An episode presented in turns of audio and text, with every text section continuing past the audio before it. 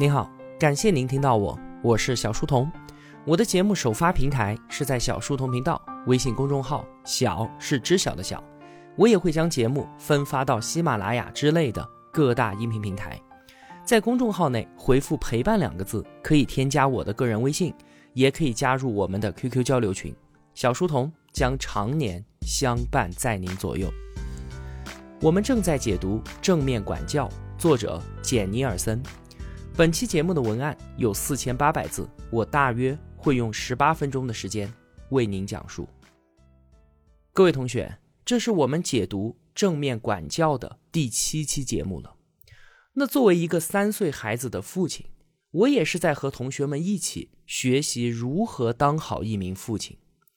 关于亲子教育的这个话题啊，很多同学都反映说，真的是知易行难啊。这些道理和方法听起来确实不错，是那么回事儿。但是呢，在使用正面管教工具的过程当中，却没有得到那么好的预想中的效果。那我们所说的知易行难，其实多半情况下只是因为我们并没有真的知道而已。正面管教它需要一个长期的培养和实践的过程，绝无可能一蹴而就。学会了一个技巧。就能够改变已经形成的教育困境，其实是不太现实的。孩子的不良行为，我们父母至少要承担一半的责任。需要教育的不仅仅是孩子，更多的是要改变我们自己。我们作为父母的思维和做法，在正面管教这个话题一开始的时候啊，我们就说哪种管教它的见效方法最快呢？那就是惩罚。一顿暴打肯定是立竿见影的。但是我们要的是长期有效，我们要的是让孩子成为一个自立的个体，我们希望给他的是能够把握自己生活与未来的力量。如果说啊，同学们是希望在节目当中学到几个技巧，然后回去立马就能够让孩子听话，这确实是做不到的。为什么我们一直啰啰嗦嗦的在反复强调和善而坚定，强调互相尊重，强调要让孩子自立，这些？都是正面管教的道，只有我们在修正了道的基础上，那么我们所说的那些技巧和工具，也就是那些术，才能够发挥作用。像是赢得孩子的技巧、接受错误的技巧、应对孩子不良行为的那些工具、逻辑后果、关注问题的解决、积极的暂停和启发式问题等等，这些都是术。而对于术的使用，一定是在有正确的道的基础之上的。所以啊，亲子教育这个话题比我们之前分享过的所有话题，甚至比个人成长的实用性还要更强。它要求我们父母的变化是在思维和行为两个层面都要共同发生的。与此同时呢，孩子的反馈也是在检验我们到底做的对不对，以及做的好不好的标尺。所以啊，打破教育的困境，这从来不是一件简单的事情。非急功近利可为，而我自己呢，真的是非常感激，在我最需要他的时候，能够向阿德勒学习，能够有简尼尔森来为我指路。希望啊，同学们能够明白，知易行难不是因为正面管教的问题，而是我们知道的还不够清楚，我做的还不够好而已。那么，我们就继续今天的节目。我们在解读正面管教的第一期节目里说啊，阿德勒他曾经明确的表示说，既不能够批评孩子，也不能够表扬孩子，因为表扬和批评的背后都是我们父母为了达到支配孩子的目的，这会让孩子的行为变成是为了赢得表扬，或者是为了躲避批评，这就违背了自立的教育目的。那你说，既不能批评，也不能表扬？这岂不是两条路都给堵死了吗？那我们还能怎么做呢？答案是鼓励。之前啊，我说到这里的时候，我是为了引出正面管教的一些基本概念，也就是互相尊重，让孩子承担起自己的责任。那今天的这期节目呢，我们主要就来聊一聊鼓励这个正面管教的工具，同时呢，也再度强化我们之前提到的一些概念和技巧。之前。我们说到孩子不良行为背后的目的的时候，我们说行为不当的孩子都是丧失了信心的孩子。那你想，如果一个孩子现在面对面向你走过来，他说：“我是一个孩子，我只是想寻求归属感和价值感，那这个时候你会生气的斥责这个孩子吗？当然不会。但是呢，我们往往意识不到这一点，孩子不良行为的背后目的都是在追求价值感和归属感，只是他们把这个目的编码进了寻求关注、寻求权利、报复和自暴自弃当中。阿德勒、德雷克斯还有简尼尔森，他们都一再的强调鼓励。因为当失望被消除的时候，那孩子不良行为的动机也就自然不存在了。简尼尔森就说：“鼓励是正面管教这本书的焦点，书中所讨论的每一种方法，其实都是在帮助我们和孩子感受到鼓励。”简尼尔森的定义是：鼓励是给孩子提供机会，让他们培养我有能力、我能贡献、我能影响发生在自己身上的事情。我能知道我应该怎么回应的感知力，鼓励是教给孩子在生活和人际关系当中所必须的人生技能和社会责任感。那在很多年之前呢，简尼尔森他就决定检验一下鼓励到底有没有用。当时啊，他两岁的孩子一直在旁边哼哼唧唧的，让简尼尔森心烦不已，恨不得要揍他。但是啊，他想到了鼓励这个概念，然后呢，他就跪下来。给了孩子一个拥抱，并且告诉孩子自己有多么的爱他。接下来，孩子不但不再哭闹了，而且他自己烦躁的情绪也神奇的消失了。这个就是鼓励的效果。不过呢，说到这里，我们也很清楚，鼓励很多时候都不会像这个例子一样的简单。原因是我们很难随时都保持理智，清楚的知道孩子行为背后的目的是寻求归属感和价值感。而且啊，在冲突发生的时候，孩子并不一定会接受我们的鼓励。所以呢，在发生冲突的时候，尤其是孩子的目的是寻求权利和报复的时候，我们要有意识的抑制自己的愤怒，友善的退出来。这个就是我们之前所说的什么积极的暂停。我们可以说，我觉得我们两个现在的心情都很糟糕，没有办法解决这个问题。那我们冷静一会儿。等我们都平静下来，再做讨论吧。所以啊，如果我们的鼓励不成功的话，很有可能是因为我们使用的时机不对。在教育引导孩子的过程当中，我们的每次努力都一定能换回来一点点的改善，尽管有时候这些改善会很小很慢。想让孩子做的完美，其实是一种不现实的期望。我们自己要意识到这一点，同时呢。也要教给孩子，让孩子也明白这一点。有的时候，孩子们因为达不到父母完美的期待，就会给他带来挫败感，这会让他宁愿不再做任何的尝试。所以啊，简尼尔森让我们聚焦孩子的优点，关注他们的进步，鼓励孩子继续努力。我觉得啊，这个道理和我们一贯的教育理念是一致的，应该不需要多做解释了吧？那么，针对孩子的不良行为。怎么运用鼓励的方式？简尼尔森提到了两点，这两点啊都是我们之前节目中就说过的，在这里呢再次强调和总结一下。第一个是在之前我们说逻辑后果的时候说的，要将孩子的不良行为转向积极的方面。我们之前举的一个例子呢，是孩子在课堂上面大声喧哗，扰乱课堂纪律。那如果你作为老师，应该怎么办呢？我们可以让孩子抄写班规或者是罚站，但我们同样也可以让孩子做一些积极的、有意义的事情，比方说帮助老师擦黑板，或者帮助老师在课堂上教授一些内容。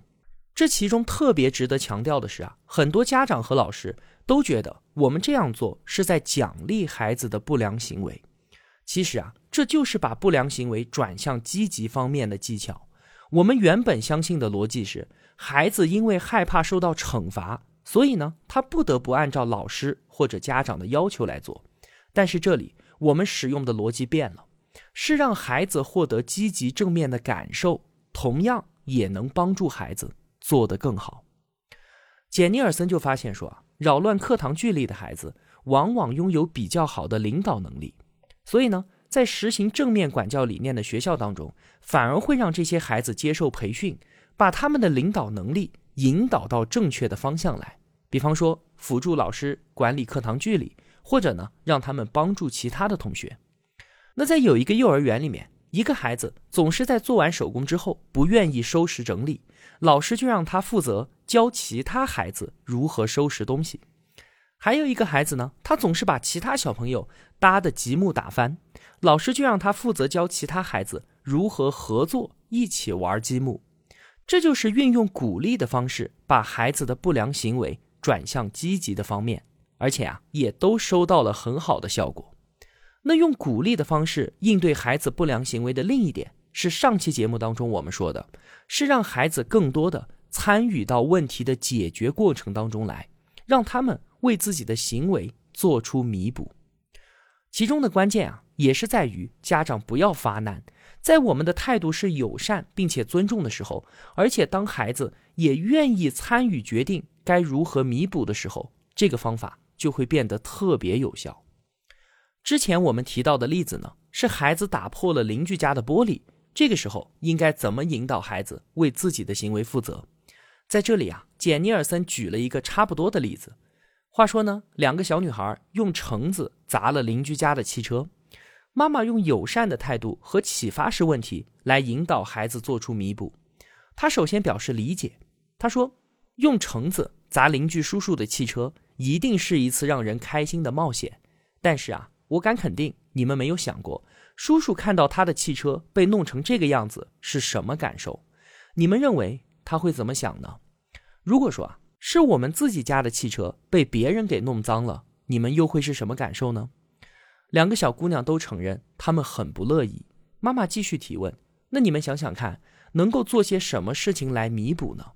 如果说是换成我们自己家的车，你们希望对方怎么做会让你们感受好一些呢？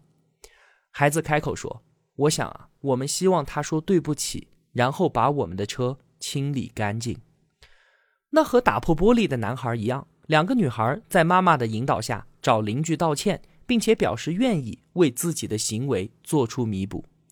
幸运的是啊，这位邻居叔叔对他们俩的行为是赞赏有加。那假如这位邻居他的态度并不友好，而且是满腹牢骚，那我们仍然应该鼓励孩子要这么做。即使别人不那么亲切地接受孩子的弥补，我们也知道孩子以后做类似事情的时候，一定会多考虑一下后果的。还有另外一个例子，是有五个小男孩在教室门上乱涂乱画的时候被抓住了，管理员呢通过让他们给门重新刷漆来做出弥补。关键在于啊，管理员对于孩子们的态度一直都是保持尊重的。这使得几个孩子不但对他们的工作感到很自豪，而且还阻止了其他孩子破坏公物的行为。你看啊，做出弥补是一种非常好的鼓励，因为它教给孩子社会责任感。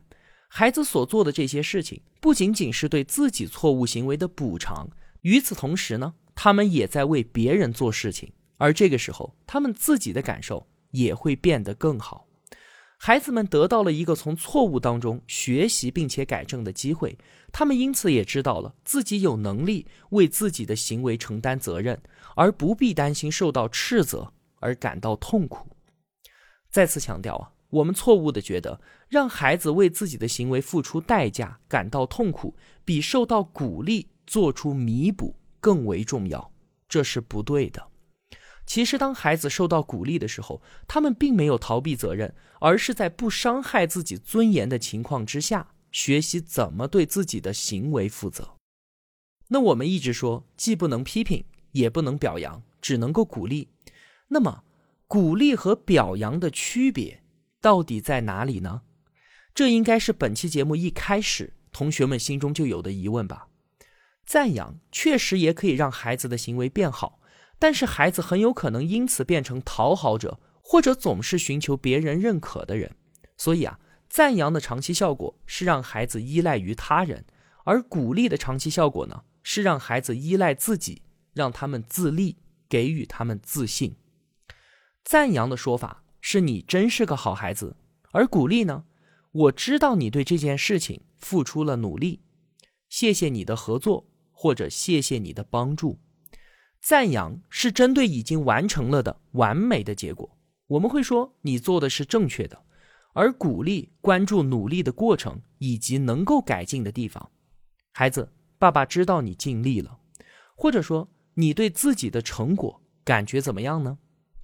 赞扬导致孩子为他人而改变，更多的考虑别人是怎么看待我自己的，而鼓励教给孩子内省，关注于我是怎么想的，而且只为我自己而改变。赞扬的价值感来源于别人的认可，而鼓励带来的价值感完全只在于孩子自身的价值，无需外界认可。那我们自己啊，在对孩子说话的时候，如果我们不知道这到底是鼓励还是赞扬，简尼尔森给我们提供了几个标准。首先，我的话是在鼓励孩子自我评价呢，还是依赖于别人的评价呢？其次，我是看到了孩子的观点，还是只看到了我自己的观点呢？然后，我是在尊重孩子，还是在摆家长的架子呢？最后。这一条特别的有帮助，就是我对孩子所说的这些话，我会对我的朋友也这样说吗？其实啊，我们在正常情况之下，对于朋友说的话，通常都符合鼓励的要点。最后呢，我们在开篇的时候说，简尼尔森给自己孩子拥抱的那个例子，其实很多时候啊，一个拥抱本身就是很好的鼓励手段了。书中还有一个例子。是一位年轻的父亲和他四岁的孩子。当小家伙有一次向爸爸大发脾气的时候，爸爸单膝跪下，向孩子大喊说：“我需要一个拥抱。”孩子一愣，停止抽泣了好一会儿，他才不敢相信的说：“现在吗？”“是的，就是现在。”孩子完全懵了，但也停止了哭闹，不情愿的答应，然后动作僵硬的给了爸爸一个拥抱。但是啊，很快僵硬就消失了。父子俩都融化在了彼此的拥抱当中。过了一会儿，爸爸说：“谢谢你，这正是我需要的。”孩子也回应道：“我也一样。”到这里啊，有的同学可能会问：那拥抱之后该怎么办呢？孩子的不良行为要怎么处理呢？其实很多时候，一个拥抱的鼓励就已经终止了不良行为。那对于另外的情况，拥抱已经营造出了鼓励的气氛。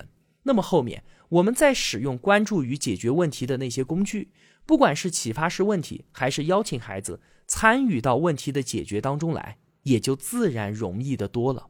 你说对吧？我们真的都应该试一试拥抱这个鼓励的技巧。那么，关于鼓励的内容，我们还有一些其他技巧并没有说完，下期节目继续。那我们在后面介绍新的正面管教工具和技巧的时候呢？都会不断的反复强调之前提到的观点和概念，希望啊通过这一系列关于正面管教的解读，能够真正的帮助到各位同学以及你们的孩子。好了，今天的节目就是这样了。如果我有帮助到您，也希望您愿意帮助我。一个人能够走多远，关键在于与谁同行。我用跨越山海的一路相伴，希望得到您用金钱的称赞。我是小书童，我在小书童频道与您不见不散。